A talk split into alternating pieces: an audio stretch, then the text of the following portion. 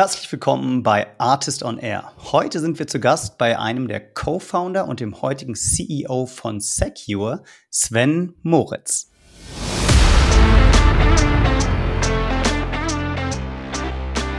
Aber als allererster Schritt haben wir als vier Founder unsere psychologischen Profile analysiert.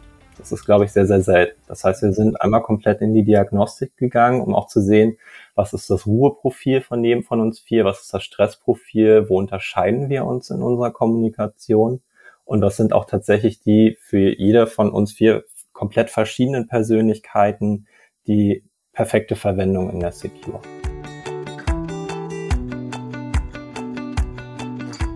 Secure ist ein digitales Compliance Office für Small Medium Businesses und Enterprise Kunden. Und was ich ganz spannend fand, ist, dass Sven und sein Team insgesamt vier Co-Founder sind und ganz bewusst erstmal mit Beratungslösungen angefangen haben, obwohl sie eigentlich von Anfang an wussten, dass sie eine B2B SaaS-Lösung bauen wollten.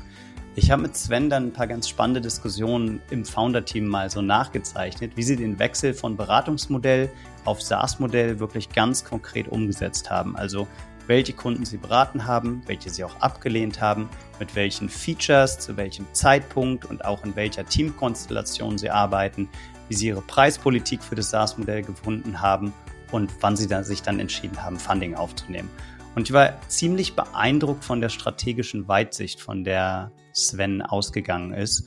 Und das habe ich ihm auch wirklich abgenommen. Es wirkte schon so, als hätte das Secure-Team da einen sehr guten Weg gefunden, erstmal in Ruhe ein Top-Produkt zu entwickeln und durch Bootstrapping und durch Förderung auch dafür zu sorgen, dass sie vor der Seed-Runde ein fertiges Produkt hatten.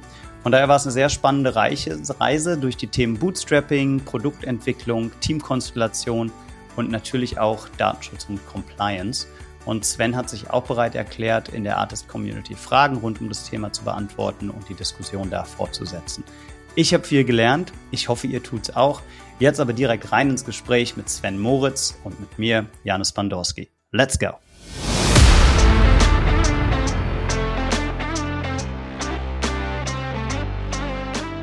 Artist on Air, der SaaS-Podcast für den deutschsprachigen Raum.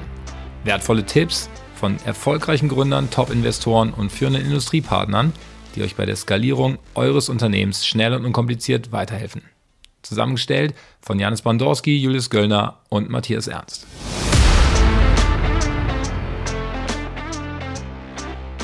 Hi Sven, herzlich willkommen bei Artist on Air. Hallo, schön, dass ich da sein darf. Sehr schön, dass du dir die Zeit nimmst. Ähm, ich freue mich, mit dir zu sprechen, Sven. Wir wollen heute über dich und über deine Company Secure sprechen. Vielleicht kannst du dir mal kurz erklären, wer du bist und was du bei Secure eigentlich machst. Ja, ich bin Sven. Ich bin aktuell der CEO von Secure. Ich war vormals der CTO und bin dafür verantwortlich, dass die Secure als Compliance-Unternehmen unseren Kunden auch weiterhin auf der Reise der Compliance behilflich ist und das nicht mehr so schwer und mühselig wie in der Vergangenheit gestaltet. Also ursprünglich bin ich als CTO in die Firma eingetreten, bin einer der Co-Founder und habe da mit den anderen drei Foundern die Plattform aufgebaut. Das ist unsere SaaS-Plattform, das digitale Compliance Office. Und das hilft im Datenschutz und in der Informationssicherheit kleine und mittelständische Unternehmen und großen Enterprises ihre Compliance zu bewältigen. Das klingt gut. Wie hat denn Compliance vorher funktioniert oder was ist der Hauptpain eurer Kunden beim Thema Compliance? Ja, also der Hauptpain ist tatsächlich, dass Compliance oftmals als Beratungsmodell umgesetzt wird und zwar nach der Devise If you paid by the hour, take your time. Das heißt, wenn ich das Thema Datenschutz ja. angehe, dann wird das sehr, sehr häufig in Excel-Tapeten und in Word vielleicht von externen oder internen Beratern bewältigt. In der Informationssicherheit ist es genau das Gleiche.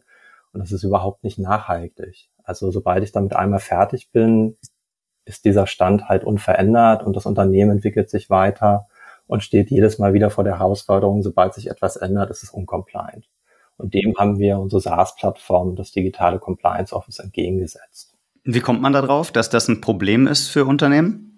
Also zum einen aus meiner eigenen Erfahrung, weil ich auch auf der anderen Seite saß. Das heißt, ich habe mich selber immer mit dem Thema Compliance beschäftigen müssen. Und wenn wir ehrlich sind, steht kein Mensch morgens auf und freut sich, sich mit Compliance auseinanderzusetzen und möchte eigentlich die Schritte, die sehr, sehr mühselig sind, auch automatisiert haben. Und genau die haben wir in unseren Fokus gesetzt. Das heißt, das Thema Datenschutz über die Plattform so umfangreich abzubilden, dass das wie ein externer Datenschutzbeauftragter ist. Mhm. Das ist es auch.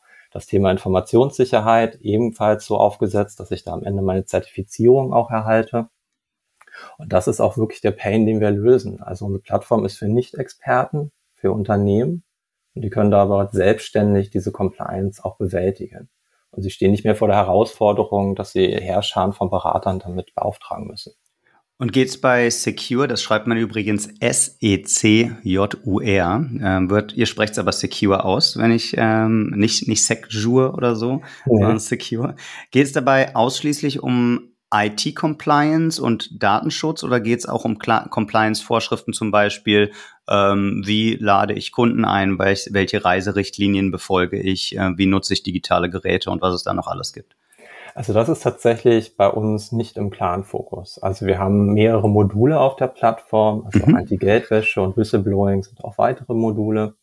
Und wir fokussieren uns tatsächlich auf die Kernthemen der Compliance. Also auch das, was rechtliche Normen sind, die eingehalten werden müssen. Das heißt, ne, die DSGVO ist unser Leitmedium für das Datenschutzmodul, GDPR europaweit. Und im Informationssicherheitsbereich in dem Modul sind das die Zertifizierungen ISO 271, TISAX, SOC 2, das heißt das, was Unternehmen brauchen, um auch weiterhin Geschäft zu generieren. Mhm, okay. Jetzt würde ich gerne mal mit dir drüber sprechen heute ein bisschen. Ihr habt von Anfang an Secure als B2B SaaS-Tool gedacht. Das heißt, ähm, mhm. ihr wolltet ein SaaS-Preismodell haben und ihr wolltet nicht on-premise machen, sondern eure Software aus der Cloud liefern. Das hat natürlich viele Implikationen auf die Produktentwicklung. Vielleicht können wir ja darüber ein bisschen sprechen, wer bei euch Produkt im Team verantwortet, wie ihr als Founder-Team aufgestellt seid und welche Implikationen das in der Produktentwicklung hat. Wir haben uns ähm, dafür eine Stunde Zeit genommen und ich würde sagen, wir fangen mal in den ganz frühen Tagen an. Wie seid ihr an die Entwicklung der Plattform rangegangen, ähm, wissend, dass ihr mal ein B2B SaaS-Modell entwickeln wollt? Weil du sagtest ja eingangs, ähm, viele machen Compliance als Beratungsleistung, was ihr explizit nicht wolltet. Genau, also die Secure ist ähm, im Februar dieses Jahres fünf Jahre geworden, fünf Jahre mhm. alt geworden. Und in den Anfangstagen, als Niklas und Manuel die Firma gegründet haben, haben sie das in der ja, Hochphase der DSGVO-Einführung getan. Das heißt, das war das, als 2018, 2019 das ein sehr, sehr heißes Thema war. Gutes Timing, haben, würde ich sagen. Genau, es war ein sehr gutes Timing. Also auch der Markt war natürlich sehr, sehr groß in diesem Moment. Und sie haben im ersten Schritt versucht, schon mit kleinsten Hilfsmitteln, das war noch gar nicht die Plattform, die DSGVO als Datenschutz as a Service anzubieten. Das mhm. heißt, indem sie Datenschutzerklärungen generiert haben, indem sie einen Scanner gebaut haben, der Datenschutzverstöße schon in Datenschutzerklärungen finden kann. Das heißt, so die ersten Automatisierungsschritte waren immer Teil der, der Firma. War das ein Lead-Gen-Tool, dieser Scanner, oder wie, wie, habt ihr den eingesetzt also konkret? Den, oder war das ein, ähm, ein Bezahlprodukt?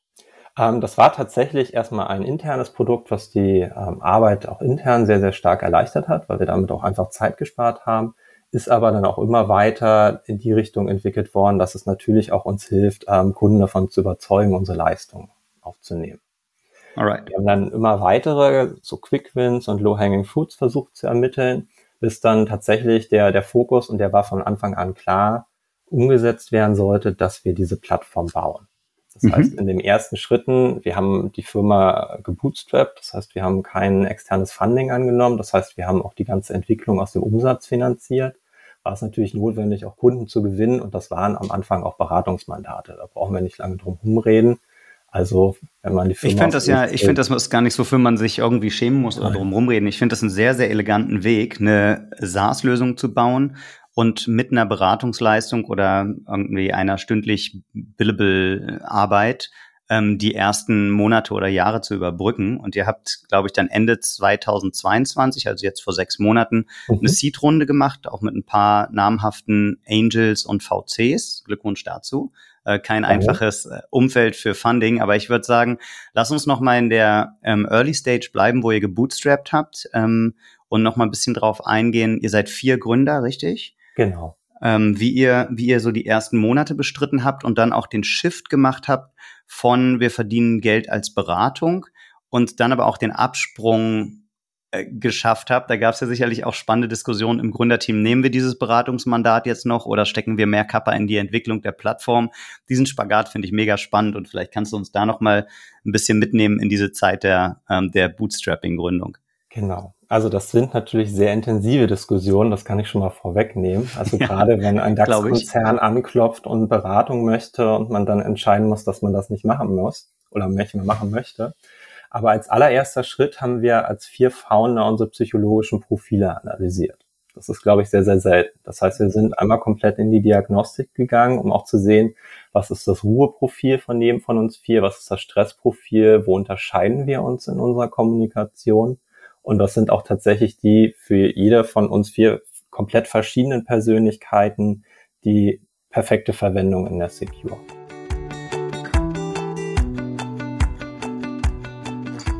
Wir haben euch auf dem letzten Artist Summit versprochen, dass die GründerInnen, die sich als erstes wieder für eine Teilnahme mit ihrer Firma entscheiden, sich kurz in unserem Podcast vorstellen dürfen.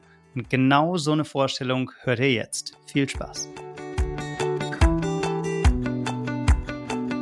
Wie stellst du sicher, wirklich die passenden Leute einzustellen? Denn neben Geld kostet eine Fehleinstellung vor allem eins, wertvolle Zeit.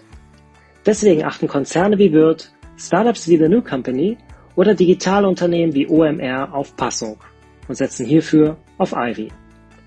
Denn Ivy testet Soft Skills und macht Aspekte wie Persönlichkeit und den Culture Fit sichtbar. Fünfmal besser als durch Sichtung des Lebenslaufs allein vermeidet Ivy bis zu 30 Prozent der Fehlentscheidungen noch vor dem ersten Gespräch. Probiere es selbst für die erfolgreiche Skalierung deines Unternehmens aus unter www.ivy.app.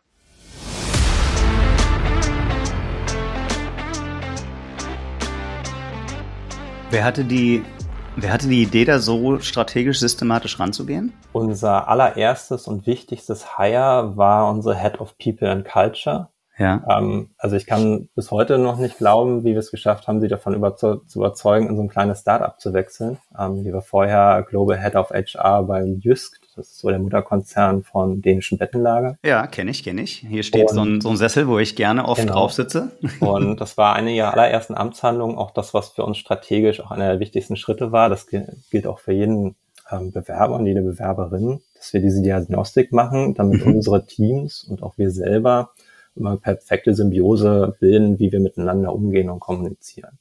Ist das, das dann im Endergebnis, kommt da sowas wie der MBTI Type Indicator raus? Genau, wir, wir benutzen Predictive Index. Ja. Ähm, das ist sehr, sehr ähnlich.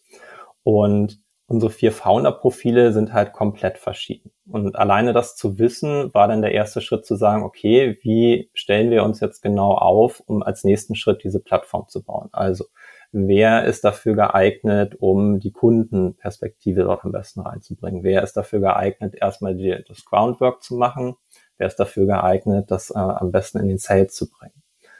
Und auch tatsächlich den Input immer auf diesen Produktfotos wieder zurückzubringen, weil das ist das Wichtige, ne? ähm, dass keine Stellvertreterdiskussionen für ein Produkt geführt werden, weil man seine eigene Meinung als Kunden Perspektive vertritt, sondern tatsächlich die Kundenperspektive reinzubringen. Und da war unser Vorteil, dass wir ja permanent auch Kunden gewonnen haben. Also wir haben Umsätze generiert, wir haben die Kunden beraten, wir konnten immer sehen und fragen, wo dann jetzt wirklich der Pain ist und was sind jetzt die Features auf dieser Plattform, mit denen wir anfangen sollten, die am meisten Mehrwert Du wurdest dann, du wurdest dann, oder dir wurde die Rolle zugeteilt im Team des CIO. Ne? Wofür steht genau. das I?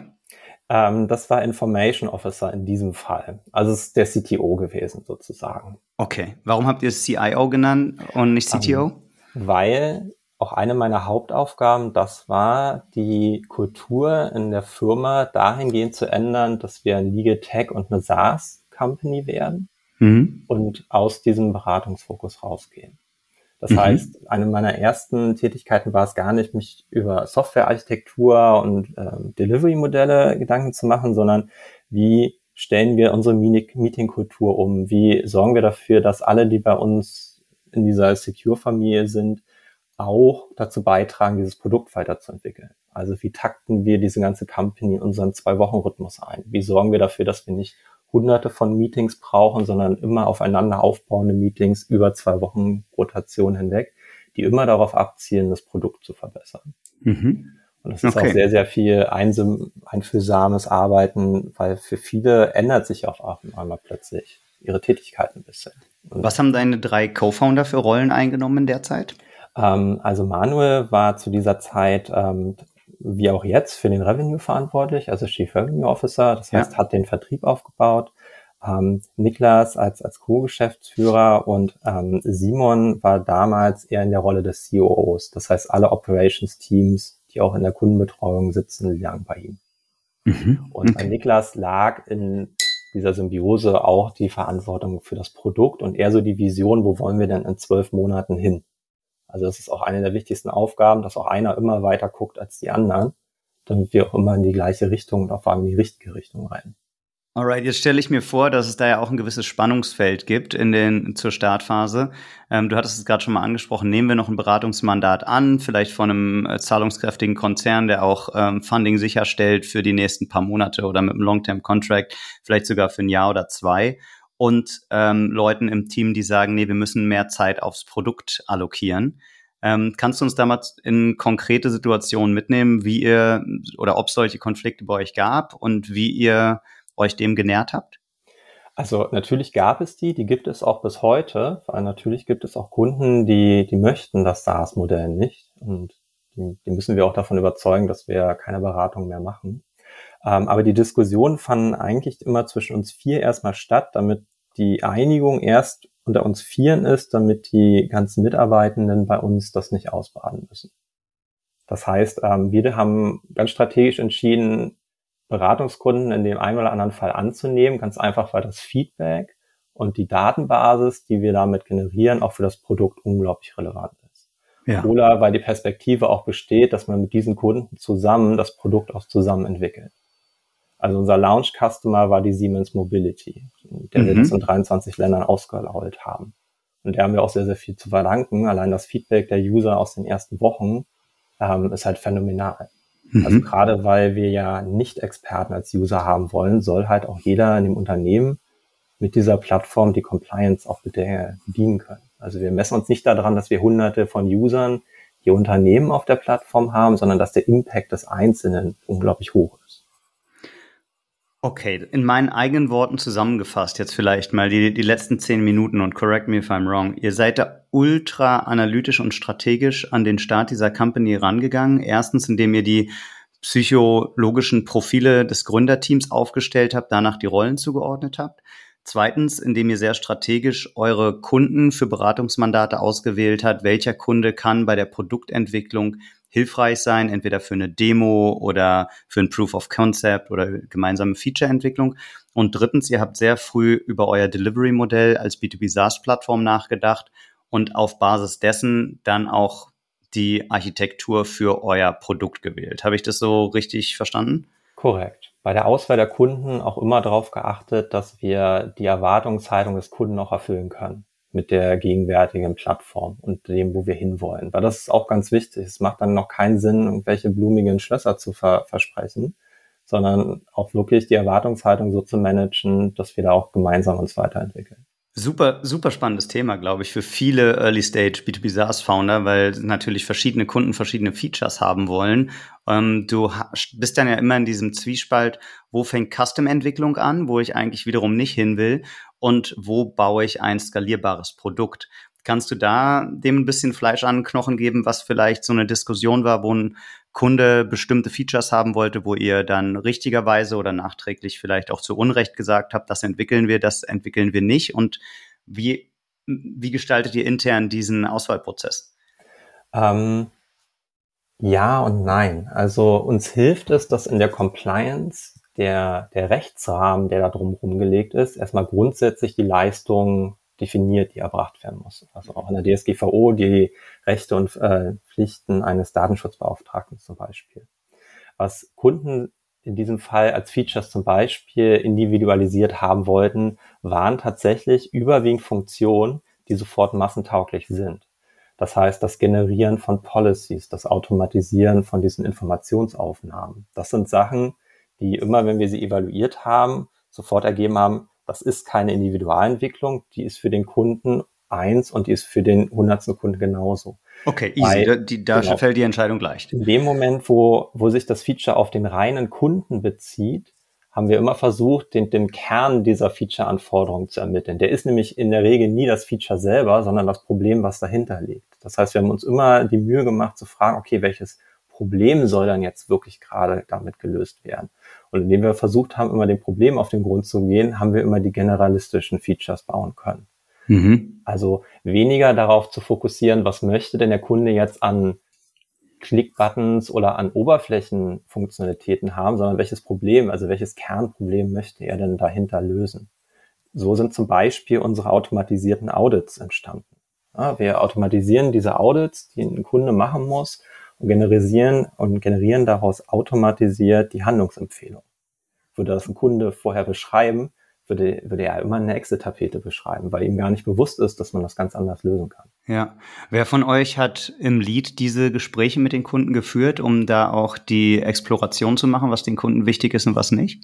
Die haben wir immer zu viert geführt. Also uns wow. war wichtig, mhm. dass aus allen Perspektiven, also Sales, aus Product und aus der Tech-Ecke, dass alle verstehen, was das Kundenproblem ist. Also es bringt gar nichts, wenn das nur einer der Co-Founder in diesem Fall macht. Also wir haben uns natürlich aufgeteilt, wir saßen nicht zu viert in jedem Termin drin. Mhm.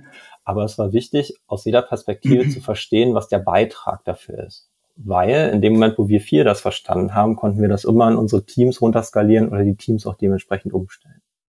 Also es ist bis heute so, dass Simon, der ja, ähm, ja gelernter Jurist ist, Niklas auch als Jurist, die ein sehr, sehr tiefes Tech-Verständnis dadurch gewonnen haben. Mhm. Ja.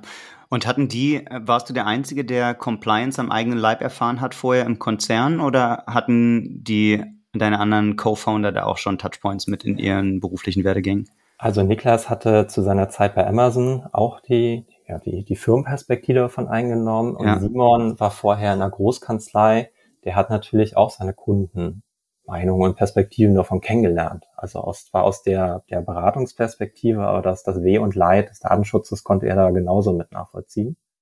Und er konnte auch vor allem die Schwachstellen dieses Beratungskonzepts wunderbar mit einbringen. Ja, und meinst du, das war ein wesentlicher Erfolgsfaktor, dass äh, mindestens drei von vier Co-Foundern den Pain von Compliance an zum richtig oder am eigenen Leib gespürt haben hm. vor eurer also, Gründung? So, also ja, den Pain ja, aber auch dass es halt, dass es das Richtige ist zu tun. Also es, es ist nicht nur der, der Fall, dass wir sehen, dass das halt ein Schmerz ist. Das ist ja nur ein Schmerz, wenn man es nicht richtig umsetzt.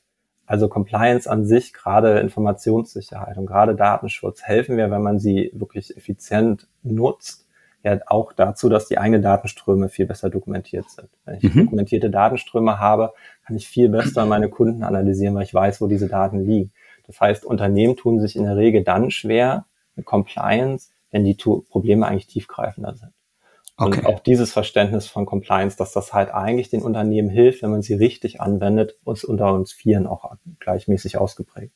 Ja, wenn, wenn man die gleichen Kundendaten irgendwie in 20 Tools hat, die nicht miteinander kommunizieren, dann weiß man gar nicht, an welcher genau. Stelle man anfangen muss zu löschen, wenn ein genau. Kunde möchte, dass seine Daten gelöscht werden. Ne? Genau. Und indem wir alleine schon über die Plattform innerhalb von wenigen Mausklicks dafür sorgen, dass, dass jedes Unternehmen sieht, wo dann die Daten überhaupt liegen, leuchten wir schon in Bereiche rein, die vorher einfach komplett dunkel waren.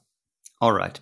Das heißt, ihr habt ein relativ klares Verständnis davon entwickelt, welche Features sind skalierbar auf alle Kunden, was ist eine Custom-Entwicklung oder wo muss ich die Unterhaltung mit dem Kunden so führen, dass ich eigentlich rauskriege, was ist das zugrunde liegende Problem und ist das ein repetitives, was auf viele Unternehmen zutrifft. Daraus habt ihr dann wahrscheinlich eine Product Roadmap entwickelt, welche Features wann kommen sollen. Korrekt. Was aber ein Produkt, der auch umfasst, ein Tech-Produkt, sind ähm, Marketing, Analyse, äh, Schnittstellen, wo ihr drüber nachdenken muss, wie soll die Firma eigentlich wachsen? Wie messt ihr, wie euer Tool eingesetzt wird? Habt ihr darüber auch von Anfang an nachgedacht oder sind, habt ihr die später entwickelt, diese, diese Add-ons quasi? Nein, diese waren von Anfang an mitgedacht. Das heißt, dadurch, dass uns klar war, dass das eine SaaS Lösung werden soll, war vom ersten Tag an der, der Bereich Analytics mit eingeplant. Also wir schauen uns zum Beispiel an, ob User auf der Plattform Probleme bei manchen Features haben, zum Beispiel bei den Audits. Wenn sie immer wieder an denselben Stellen hängen, dann ist es von unserer Seite nicht verständlich formuliert. Das heißt, wir haben immer versucht, zu mit aufzunehmen, und zwar auch DSGVO-konform. Das ist ganz wichtig. Das macht es nämlich noch viel, viel schwieriger. Also man kann sich das sehr, sehr leicht machen, dass man ganz weit weg von der DSGVO oder man macht sich das ein bisschen schwerer, aber nimmt es trotzdem auf ähm, und hilft den, den Usern und den Kunden dabei, indem wir halt sehen, wo sie Probleme auf der Plattform haben, indem wir sehen, welche Features sehr, sehr häufig verwendet werden und auch welche Wege da verwendet werden. Woran merkst du das? Kannst du das konkret machen? Ist das dann ein Klick auf einen Hilfe-Button oder einfach eine längere Screentime genau. für eine genau. einfache Eingabe? Oder ähm, wie, wie messt also, ihr das? Genau, Absprungmarken in den Audits. Also wenn zum Beispiel bei der bei dem Marketing-Audit immer die Absprungmarken an der gleichen Stelle sind, haben wir gemerkt, dass dort einfach die Formulierungen nicht griffig für ein Marketing-Team sind. Die müssen wir mhm. anders schreiben. Gerade auch die Formulierung zu ändern, weil wir ja nicht Experten auf dieser Plattform haben. Also wenn ein Jurist das schreibt, dann verstehen das Juristen aber kein anderer User versteht das. Das heißt, wir mussten da wirklich sehr, sehr viel Grundarbeit leisten, komplexe Sachverhalte so einfach auch visuell darzustellen und auch textuell darzustellen, dass jeder das sofort versteht und nicht abbricht, neu, neu beginnt oder das delegiert. Kannst du es für unsere HörerInnen vielleicht mal ganz konkret machen, was ein Social Media Manager oder ein Marketing Manager in so einer ähm, Compliance-Strecke in so einem Audit machen muss und wo ihr festgestellt habt, wo die Leute häufig äh, rausgeflogen oder gehangen haben? Ähm, also alleine bei der Frage, ob E-Mail-Marketing betrieben wird, ja, nein. Also da kreuzen sehr, sehr viele Leute Laien an, einfach der Unwissenheit halber. Also was ist denn E-Mail-Marketing zum mhm. Beispiel? Ja, ist das, weil ich jetzt äh, eine E-Mail selber schreibe? Das, davon gehen die meisten aus. Nein, das ist nicht. Also ich habe ich Mailchimp. Das heißt, wir haben das dahingehend geändert, dass die User nicht mehr diese Fragen einfach ankreuzen, sondern auch einfach die Tools auswählen. Das macht es ihnen viel einfacher. Indem ich einfach das Tool nenne, kann ich automatisch schon hinterlegen, was dahinter eigentlich passiert. Das war eines der größten Learnings, zum Beispiel für einen Social Media Manager, dass die Social Media Tools von uns komplett gerankt schon in der Plattform integriert sind. Verstanden. Das heißt, die wählen das nur noch aus, müssen sich aber über die Hintergründe keine Gedanken mehr machen. Und wenn sich daran etwas ändert, dann ist es auch automatisch von uns schon berücksichtigt. Okay, das heißt, Analytics waren von euch, waren für euch von Anfang an wichtig, weil ihr das als Feedback Loop genutzt habt in der Produktentwicklung, um die Screens, die nicht intuitiv bei den NutzerInnen, AnwenderInnen funktionieren, ähm, dann verbessert werden können. Genau. Und auch die, ja, die ähm, die Voraussetzung, als wir einfach fehlerhaft vorausgesetzt haben, dass das User schon wissen, was sie dort teilweise antworten müssen oder den Kontext verstehen, das waren teilweise Fehlannahmen. Da mussten wir uns auch selber sofort korrigieren, ähm, dass es einfach viel zu komplex immer noch war. Also aus unserer Perspektive komplett verständlich, also betriebsblind. Aus User-Perspektive immer noch komplett unverständlich. Dementsprechend immer wieder nach und nach, Woche für Woche die Oberfläche so anpassen, dass die User das verstehen. Und habt ihr auch Interviews mit AnwenderInnen geführt oder habt ihr das rein ähm, analyt, ähm, analytisch datenbasiert aus den Usage-Daten gemacht? Ähm, das war durchaus ein Fehler, den wir in der Vergangenheit gemacht haben. Also wir haben zu nicht vom allerersten Moment an diese Interviews auch als Teil des Feedbacks genutzt. Das kam einen Ticken später. Das haben wir auch gemerkt, dass das zu spät war. Also auch nochmal diese, diese verbale ja, Schiene mit als Feedback einzubringen. Das haben wir dann aber korrigiert. Also, das heißt, wie macht ihr es heute? Ähm, also alle unsere Kunden werden vom Customer Success Team regelmäßig ähm, einmal befragt, wie sie mit der Plattform zurechtkommen. Ähm, wenn sie an einem bestimmten Schritt in ihrer Compliance stehen, kommen dort auch wie so Checkmarken nochmal, wo wir nachfragen, ob das jetzt quasi schon beendet ist, ob dort irgendwelche ja, Verständnisprobleme auftauchten oder was wir an der Plattform an diesem Schritt besser machen könnten. Also zum mhm. Beispiel haben wir sehr, sehr viel daraus gelernt, wie wir die initiale Datenintegration von Unternehmen viel einfacher gestalten können, die schon Compliance-Unterlagen haben. Das war am Anfang viel zu kompliziert. Ja.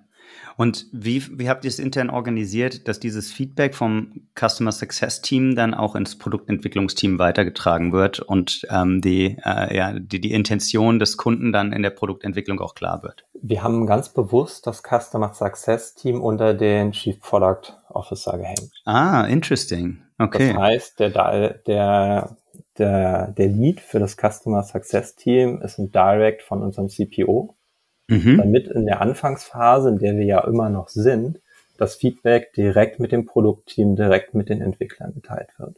Mhm. Und wie macht ihr dann, also ist Revenue Expansion dann gar nicht Aufgabe von Customer Success oder wie, es, wie macht ihr das? Auch, aber das war nicht der initiale Fokus. Der initiale Fokus ist tatsächlich erst einmal die Produktweiterentwicklung. Das sieht man auch an unserer Net Dollar Retention. Also wenn VC sich die anguckt, dann ist da noch Optimierungsbedarf, aber und zwar ist in erster Linie ganz am Anfang wichtiger, das Feedback der Kunden und der User über das Customer Success Team mit aufzunehmen, weil die sind im täglichen Kontakt mit den Kunden, auch wenn die nicht weiterkommen oder wenn sie dann auf einmal doch Spezialprobleme hinten raus haben, die auf der automatisierten Plattform nicht gelöst werden, werden die halt vom Customer Success Team gelöst. Und über diesen Trick, das Team dort erst aufzuhängen und erst im zweiten Schritt Revenue Target zu setzen, ja. sind halt auch einfach diese Prozesse schon wunderbar eingeschliffen. Habt ihr gemerkt in den Diskussion. Du hast gerade angesprochen, dass die Net Dollar Retention ähm, etwas niedriger ist, als vielleicht ähm, Benchmarks es ausweisen. Ich finde deine Begründung total schlüssig. Könnte mir aber trotzdem vorstellen, dass ähm, ein paar VCs, wenn sie vielleicht einen Analysten schnell einen Blick drauf wirft, ähm, das etwas ist, worüber jemand stolpert. Hast du die Erfahrung gemacht und wie habt ihr das ja. mitigiert im Fundraising? Genau, also wir hatten zwei Phasen im Fundraising. Die erste Phase, da haben wir uns sehr, sehr schwer getan, dass, dass VCs auch tatsächlich verstehen, wir sind eine automatisierte Plattform, wir sind keine Beratung. Unsere Zahlen muss man wirklich wie als SaaS lesen. Also am ja. Markt gab es zu diesem Zeitpunkt nur Beratungslösungen in dem Fall. Es gab keine Plattformlösung.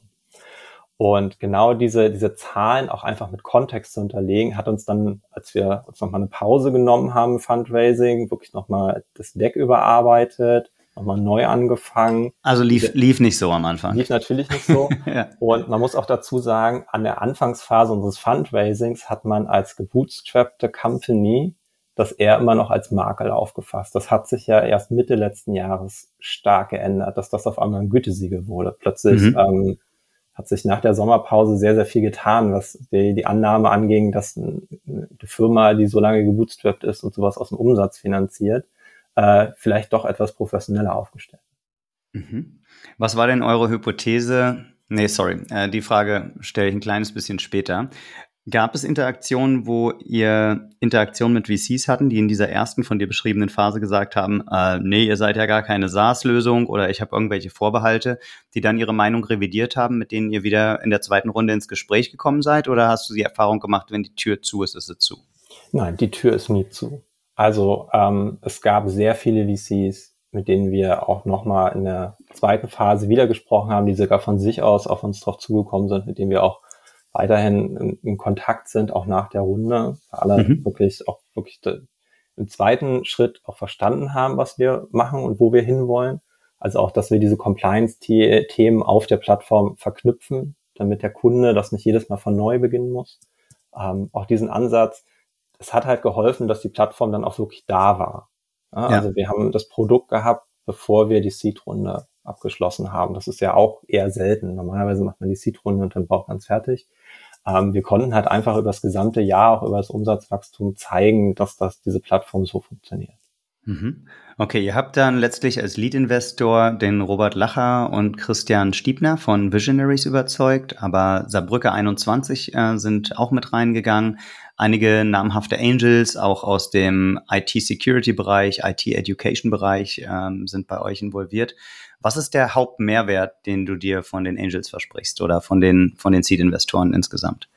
Also auch in der Reihenfolge unserer Runde war das Feedback unsere Aussagen zu schärfen, unseren Auftritt zu schärfen, durchaus der Verdienst der Angels. Mhm. Also ohne tatsächlich das, das initiale Feedback der, der ersten Angels, die dann geclosed haben, was wir besser machen müssen, wo unsere Aussage einfach außerhalb nicht verstanden wird. Ich meine, das war die erste Runde, die wir jemals gemacht haben. Natürlich machen wir auch die Kommunikationsfehler, die jeder das erste Mal macht. Man ist nicht ja. präzise, ähm, man ist nicht verständlich. Das war so die erste Phase. Und die zweite Phase ist jetzt tatsächlich in der Phase unserer Operations und in der Phase unseres Wachstums immer wieder den Finger in die Wunde zu legen, wo wir Schwächen im Reporting haben, wo wir Schwächen in der Kundenansprache haben. Und auch nicht nur einfach zu sagen, wo unsere Probleme sind, sondern auch mal ganz konkret uns dabei zu helfen, diese auch zu lösen. Also das ist das, was wir im, ja, in diesem Jahr auch merken, wie wertvoll dieses Setup auch ist. Verstanden. Was war denn der Mindset-Shift im Gründerteam? Ihr habt vier Jahre, glaube ich, oder knapp vier Jahre gebootstrapped mhm. und habt dann entschieden, ihr wollt eine 5 Millionen Seed-Runde machen. Fünfeinhalb sind es am Ende geworden. Äh, wo, woher kam das? Was ist eure Ambition jetzt nach der Runde? Also wir haben gemerkt, dass dieser Sprung, dieser Skalierung der Plattform ein größeres Investment bedarf. Also diese Ansprache breiter zu gestalten, das Informationssicherheitsmodul abzuschließen und auch einfach eine Marktpräsenz zu haben, die so kritisch groß ist, dass diese Plattform auch weiter wachsen kann. Mhm. Das war das Ziel dieser Runde und das haben wir damit auch erreicht. Das ist jetzt wirklich auch die, die Phase, in der wir uns befinden, dass wir weiter den, den Market und Product Fit angehen. Und auch wie, die Skalierung. Wie macht ihr Marketing? Also wir haben zum einen ähm, den klassischen Word-of-Mouth-Ansatz, also der auch immer unterschätzt wird. Also ähm, ja. Das Empfehlen von zufriedenen Kunden ist einer der besten Kanäle. Wir haben unser normales Outbound-Sales, wir haben unser Inbound-Marketing, wir haben tatsächlich unser Partnerprogramm jetzt mittlerweile fertig. Das sind so die Kanäle, auf denen wir unsere Kunden beziehen.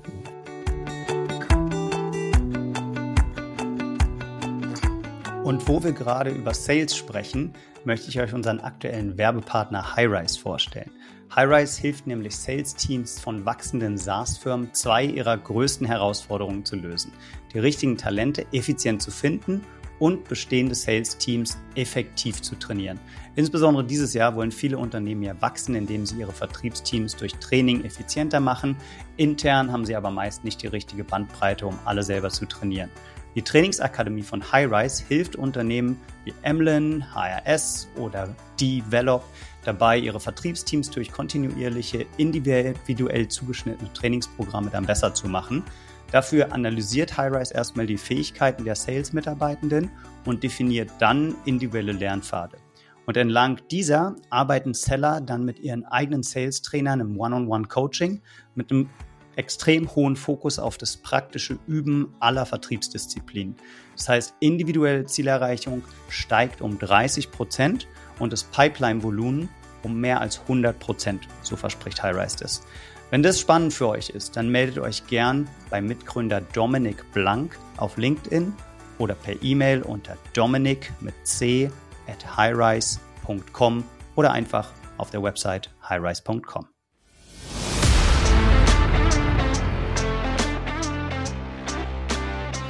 Sehr spannend. In meiner letzten Company bei ähm, Xletics haben wir tatsächlich zwei Schlagworte benutzt. Das eine war Digital Word of Mouth und das andere war Word of Mouth Enablement. Und was wir darunter verstanden haben, ist eigentlich, den Kunden zu befähigen und zu intensivieren, über unser Produkt zu sprechen, wenn, wenn er positiv angetan ist. Und zwar auf den Kanälen, die der Kundin oder dem Kunden am, am nächsten sind. Also wenn jemand auf Facebook oder Instagram oder WhatsApp oder was weiß ich ähm, seinen Bekannten von einer coolen Erfahrung mit uns mitteilen möchte, dann müssen die Kunden genau den Content haben, den sie in dem entsprechenden Kanal dafür brauchen. Das war unser Approach, allerdings in einem B2C-Produkt, ein ganz anderer Ansatz. Ist das auch, wie, wie ihr drüber nachdenkt oder wie macht ihr das? Also das gestaltet sich bei dem Thema Compliance ein bisschen schwieriger, weil ich glaube, das ist nicht das, wo, ja.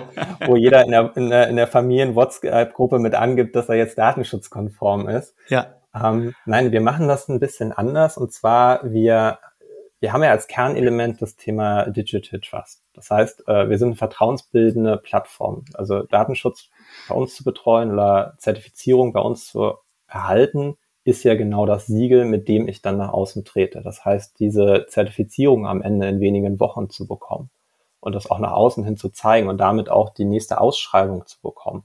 Das ist genau der Effekt, der sich dann weiterträgt. Das ist auch der Effekt, den, den so unsere Kunden auch wiederum andere von überzeugen. Also das heißt, habt ihr dann so ein, äh, so ein Label oder so ein Gütesiegel, was eure Kunden sich auf die Website packen können, um auch nach außen zu signalisieren, dass sie ähm, secure zertifiziert sind? Also ich gehe mal davon aus, dass der Podcast ja etwas später veröffentlicht wird, als wir ihn jetzt aufnehmen. Deshalb beantworte ich das jetzt mal mit Ja. Ui, Pressure. Also am 2. am 2. Juni könnt, könnt ihr dann gerne, gerne nochmal äh, auf die Seite gehen und äh, gucken, ob der Sven hier äh, auf Svens Team da delivered hat. Aber dann gehe ich mal davon aus, die Idee hattet ihr, das steht genau. auf der Roadmap, der Sprint läuft gerade schon und du bist sehr confident, dass das diese oder nächste Woche abgeschlossen wird. Ja, also ich glaube, damit habe ich den Druck jetzt auch ausgelöst, dass das jetzt auch rechtzeitig fertig wird.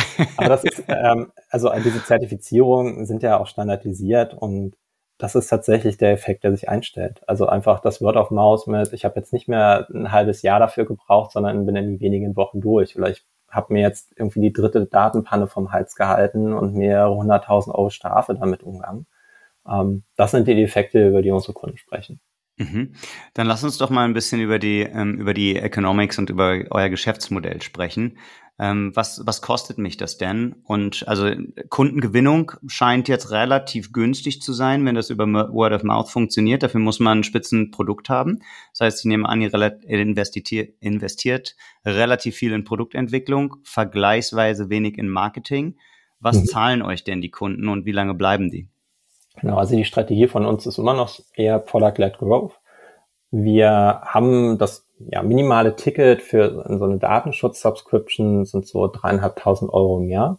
Das ist da für kleinere Unternehmen, dass das die Subscription auf die Plattform zu kommen. Wir sind ja bestellte Datenschutzbeauftragte.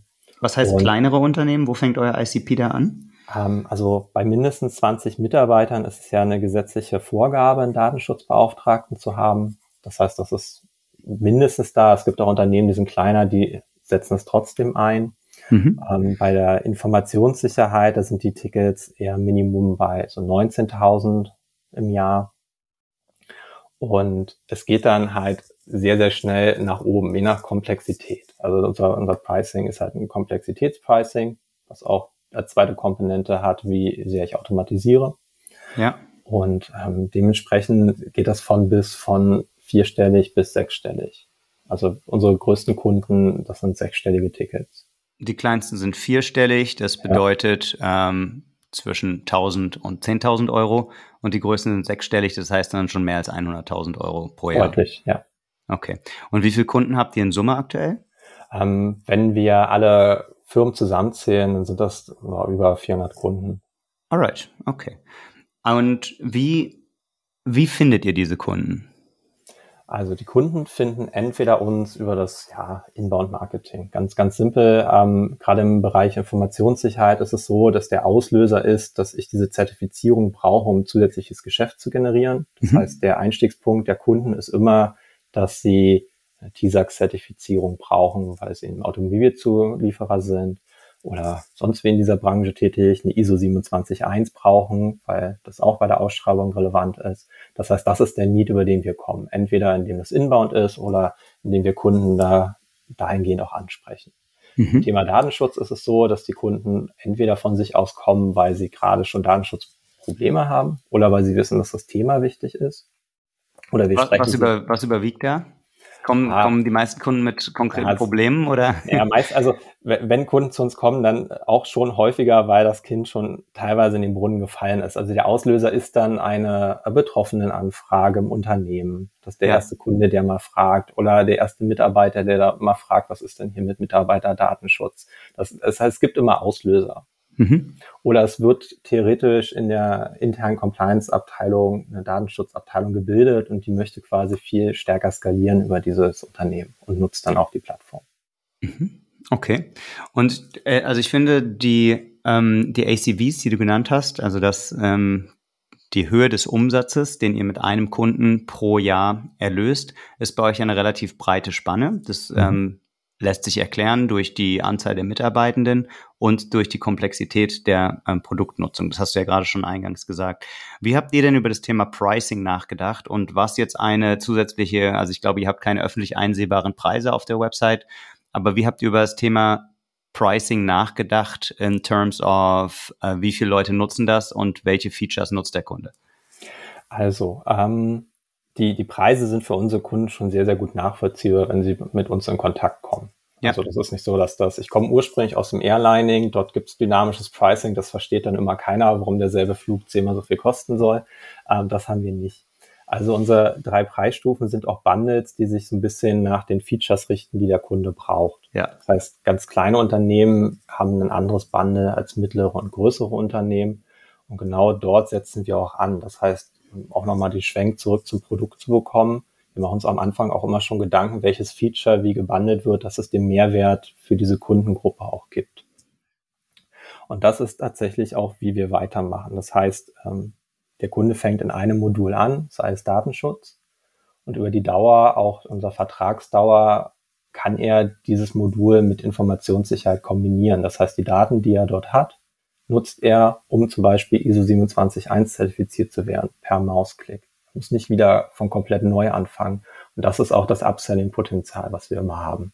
Und diese ISO 271 Zertifizierung, das könnte ich jetzt ja mit 9 Euro bepreisen oder mit 30 oder mit 99. Mhm. Wie, wie habt ihr da, und das, äh, da ihr der erste Anbieter seid, äh, der kein Beratungsapproach fährt, sondern ein relativ neuartiges Produkt, seid ihr da ja auch in der Position des First Movers und müsst damit, habt damit einerseits eine Preissetzungsmacht in gewisser Weise, aber müsst andererseits ja auch da genau den richtigen Preislevel finden, weil ihr euch weniger als andere Unternehmen, die schon zehn Competitor haben, am Markt orientieren könnt, weil es das Angebot eben bis dato so noch nicht gab. Und deshalb frage ich mich, wie, wie habt ihr da den richtigen Preispunkt ganz konkret gefunden? Also zum, zum einen gibt es ja die Konkurrenz des Beratermarktes. Das heißt, unsere Konkurrenzangebote zum Beispiel, die die Kunden ja dann durchaus bekommen, sind von reinen Beratungen. Die kennen wir ja auch. Die Tagessätze sind bekannt. Wir wissen auch, was das in Summe meistens ein Aufwand ist. Ja. Wir wissen aber auch, ähm, wie viel Mehrwert wir dem Kunden selber liefern und wie viel weniger Aufwand wir haben. Dementsprechend ist das Pricing deutlich niedriger als bei einer reinen Beratungslösung und ist auch ein Fixpreis. Das, das klang jetzt nach einer Mischung. Einerseits macht ihr Value-Based Pricing, also von, aus Kundensicht gedacht, was hat der Kunde davon? Andererseits sagst du, eure Kosten sind deutlich niedriger. Das klingt, klingt dann eher nach ähm, Cost plus Marge oder Cost plus Ansatz. Ähm, habt ihr euch da von beiden Seiten genährt oder kannst du ja. diese Diskussion noch mal ein bisschen nachzeichnen, wie das im Team lief? Ähm, also das ist eine sehr hitzige Diskussion natürlich. Also wenn, wenn, wenn du den Sales hast, dann möchte er das Pricing natürlich so setzen, dass es sich so gut wie möglich verkauft, also niedrig wie möglich. So, dann hast du quasi auf der anderen Seite das Produktteam, was ja noch weiß, was es an Upsell-Potenzial gibt. Du hast das Produktteam, was weiß, was an zusätzlichen Feature kommt. Dementsprechend versuchen wir dort immer diese beiden Perspektiven mit reinzubringen. Dann kommt als drittes Element das Marketing-Team, was ja mit unseren Customer Acquisition Costs auch noch um die Ecke kommt. Das heißt, dieses, dieses Dreieck, dass diese Formel aufgeht, ist für uns eigentlich immer das Level, wie wir das Pricing setzen. Also der Datenschutzmarkt, mhm. gerade im, bei den AdWords, ist schon sehr umkämpft. Also ne, hast du Klickpreise auf manche von 60 Euro. Mhm. Pro Klick. Okay. Also in Hochzeiten, ne, wenn es dann wirklich mal piekt. Ähm, also es ist nicht mehr so, dass das halt äh, unglaublich günstig ist, aber der Intent ist halt auch hoch genug. Ja, so, okay. genau in diesem, diesem Dreieck und aus diesen drei Perspektiven bilden wir auch das Pricing. Und für den Kunden ist es aber komplett nachvollziehbar, weil es halt einfach eine Subscription ist. Er sieht die Leistungen, das sind genau die gleichen Leistungen. Und es macht es für ihn viel planbarer, weil bei so einem Stundenmodell ist ja immer das Risiko, dass es halt irgendwie 20 Prozent mehr werden plötzlich. Ja, verstanden. Weil du hast gerade gesagt, das war eine der hitzigeren Diskussionen, das, den richtigen Preispunkt zu mhm. finden. Mhm. Was war denn die hitzigste Diskussion um ein bestimmtes äh, Feature oder eine strategische Entscheidung, ähm, wo du im Nachhinein drauf guckst und sagst, das hat sich gelohnt, die so hitzig zu führen, weil es wirklich wichtig war? Also die hitzigste Diskussion und Diskussionen entstehen darüber, ob ein Feature live geht und ob es schon weit genug ist. Also du hast ja in unserer Company ja schon sehr, sehr spezielle Profile. Du hast Juristen, die arbeiten auch eher so als Legal Engineers, du hast halt Informatiker, da hat halt jeder einen unterschiedlichen Perfektion, perfektionellen Anspruch. Also jeder möchte, dass es alles perfekt ist, was erst live geht. Das ist in der Regel aber zu spät und im Zweifel auch nicht dienlich, weil der Kunde sagt ja, ob das Feature perfekt ist, nicht du ja. selber. So, und die hitzigsten Diskussionen gehen immer darum, ob der Umfang jetzt schon so viel ist, dass wir das dem Kunden zeigen können oder nicht. Weil du auf der einen mhm. Seite diejenigen hast, denen hängt ja das Herz an der Firma, die wollen nicht, dass dort was Falsches rausgeht. Mhm. Und auf der anderen Seite hast du die, äh, die Gruppe von denjenigen, die auf das Feedback der Kunden angewiesen sind und das auch erst kriegen, indem der Kunde das benutzt. So, und da sind die hitzigsten Diskussionen, wann immer der richtige Moment für ein Release ist. Mhm. Okay. Und seid ihr geografisch auf Deutschland beschränkt oder auch über die deutschen Grenzen hinaus? Ähm, wir sind über die deutschen Grenzen hinaus. Ähm, Wel das welche heißt, Länder macht ihr? Ähm, das ist so gar nicht zu, zu beantworten. Also das, äh, die GDPR gilt ja europaweit. Das heißt, mhm. nach dem Marktortprinzip muss jedes Unternehmen sich daran halten, was hier Kunden hat zum Beispiel. Dementsprechend haben wir auch einfach US-Kunden, UK-Kunden, ähm, Deutschland natürlich die, die Hauptanzahl an Kunden, aber das ist äh, tatsächlich der, der Einstiegspunkt. Eher, dass man GDPR braucht. Für die Informationssicherheit, das sind ja global gültige Standards. Ja. Das ist auch der Fall, dass das sich an den Kunden widerspiegelt. Da ist der Fokus für unsere Sales-Aktivitäten aber aktuell Dach. Alright. Das heißt, das kann schon eine große Firma sein, deshalb auch jetzt wahrscheinlich der Schritt in die Seed-Runde und mit den entsprechenden ähm, Partnern aus dem Angel-Kreis und VCs dahinter. Okay. Was steht denn in eurem Pitch-Deck? Wie groß ist in fünf Jahren eure Firma? das steht gar nicht in dem Pitch-Deck. okay, dann sag's mir einfach so. Wie, wie, groß, wie groß kann Secure denn werden? Also, ähm, das Thema Compliance automatisiert anzugehen, ist ein Thema, was global skaliert. Dementsprechend sehen wir uns als Target schon als Unicorn. Mhm. Und das ist auch das, das Ziel, was wir auch intern und extern kommunizieren, dass wir dahin wollen. Und zwar auch über den Weg, dass wir so vertrauensbildend über diese Plattform sind, dass es sich auch global trägt. Verstanden. skalieren wir jetzt auch auf die Nicht-Dachmärkte zukünftig auch weil diese ja, regulatorischen Standards ja europaweit und weltweit gelten. Also einmal so eine Plattform modelliert, das Datenmodell angelegt, bedeutet, ich kann das weltweit machen. Und da die DSGVO auch ein globaler Goldstandard ist, halten sich auch Unternehmen dran. Denkst du, es ist ein Standortvorteil, du sagst gerade Goldstandard, eine Company im Bereich digitale Compliance aus Deutschland heraus zu gründen, dass Deutschland mit seiner Regulierungswut und äh, vielleicht seiner Überregulierung in bestimmten Bereichen äh, da tatsächlich einen strategischen Wettbewerbsvorteil bieten kann? Durchaus. Also gerade wenn es darum geht, die Compliance so umzusetzen, dass das nachher kein Papiertiger ist. Da wird äh, Unternehmen, die eher US-based ist, hat auch immer ab und zu die Unterstellung gemacht, okay, hier klicke ich halt fünfmal, dann bin ich offiziell compliant, ich kriege irgendein PDF ausgedruckt, aber so wirklich handfest ist das nicht. Und da haben wir tatsächlich durch den Standort auch einfach einen Vertrauensvorschuss. Das darf man nicht unterschätzen. Ja, okay. Wenn ihr ein Unicorn damit bauen wollt, wie viel äh, Umsatz braucht ihr dann, um mit einer Milliarde bewertet zu werden? Ah, da will ich mich eigentlich gar nicht so weit aus dem Fenster lehnen bei den Zahlen, muss ich ganz ehrlich sagen. Ja, da, dann sage ich's dir. Ähm, sagen wir mal, wenn je nach Wachstumsgeschwindigkeit braucht ihr dann schon 100 Millionen Umsatz. Wenn ihr wenn ihr Unicorn werden wollt, vielleicht wenn ihr ultra schnell wächst, reichen auch 50 ja. Millionen. Ähm, wie weit seid ihr denn auf dem Weg? Also für dieses Jahr ist das Target die 10 Millionen. Mhm. Und da sind wir auf einem guten Weg. Cool. 10 Millionen ARA dieses Jahr. Ähm, ja, sehr ambitioniertes Ziel und ich glaube, für eine Company, die vor fünf, sechs Monaten die Seed-Runde geclosed hat, auch relativ ungewöhnlich. Ja, also da seid ihr, ähm, seid ihr echt gut unterwegs. Und ich finde, man, daran merkt man, dass ihr eine relevante Größe habt, auch an eurer Kundenanzahl. Ich finde die Reise sehr, sehr spannend, weil ihr so lange gebootstrapped habt und so lange den Produktfokus in den Vordergrund gestellt habt. Ich fand es wahnsinnig spannend zu lernen, wie ihr Analytics von Anfang an mitgedacht habt und wie analytisch ihr tatsächlich in der ganz frühen Phase rangegangen sind. Also ich habe jede Menge gelernt und ich könnte mir vorstellen, dass es unserer Community genauso geht. Wärst du denn bereit, Sven, im Anschluss in unserer Community vielleicht auch noch Follow-up-Fragen zu beantworten, wenn Leute sich dafür interessieren, wie ihr den Switch von Bootstrap auf VC gemacht habt oder generell zum Thema Datenschutz und Compliance auch? Absolut, bin ich absolut gerne dabei. Also auch cool. gerade wenn Compliance-Fragen sind, können wir gerne auch uns weiter unterhalten. Super. Also Chat, äh, Slack, Slack konnte glühen dann. Aber das, das machen wir auf jeden Fall. Und abschließend würde ich dir dann gerne noch eine Frage zum Restaurant stellen. Ich habe schon mitgekriegt, dass du relativ viel unterwegs bist in Deutschland. Deshalb frage ich jetzt nicht nach einer Restaurantempfehlung in einer spezifischen, Sta spezifischen Stadt, sondern frag mal ganz global, ähm, wo ist denn eins deiner Lieblingsrestaurants in Deutschland? Also, mein absolutes Lieblingsrestaurant ist das Lohninger in Frankfurt, weil ich dort bei meiner Hochzeit auch das Essen hatte und die haben das beste Schnitzel, was ich je gegessen habe. Wir haben eine sehr hohe Schnitzeldichte in unseren Restaurantempfehlungen. Das ist äh, spannend. Also das Lohninger in Frankfurt kommt auf jeden Fall bei uns auf die Website, bei unseren Restaurantempfehlungen, wo man die spannendsten B2B SaaS Founder und CXOs treffen kann. Und vielleicht auch dich dann ja mal, wenn jemand da ist, Sven. Vielen, vielen Dank äh, für den Tipp und für deine Offenheit und das Gespräch. Hat mir echt Spaß gemacht. Danke. Danke dir, dass ich da sein durfte. Sehr gern. Ciao.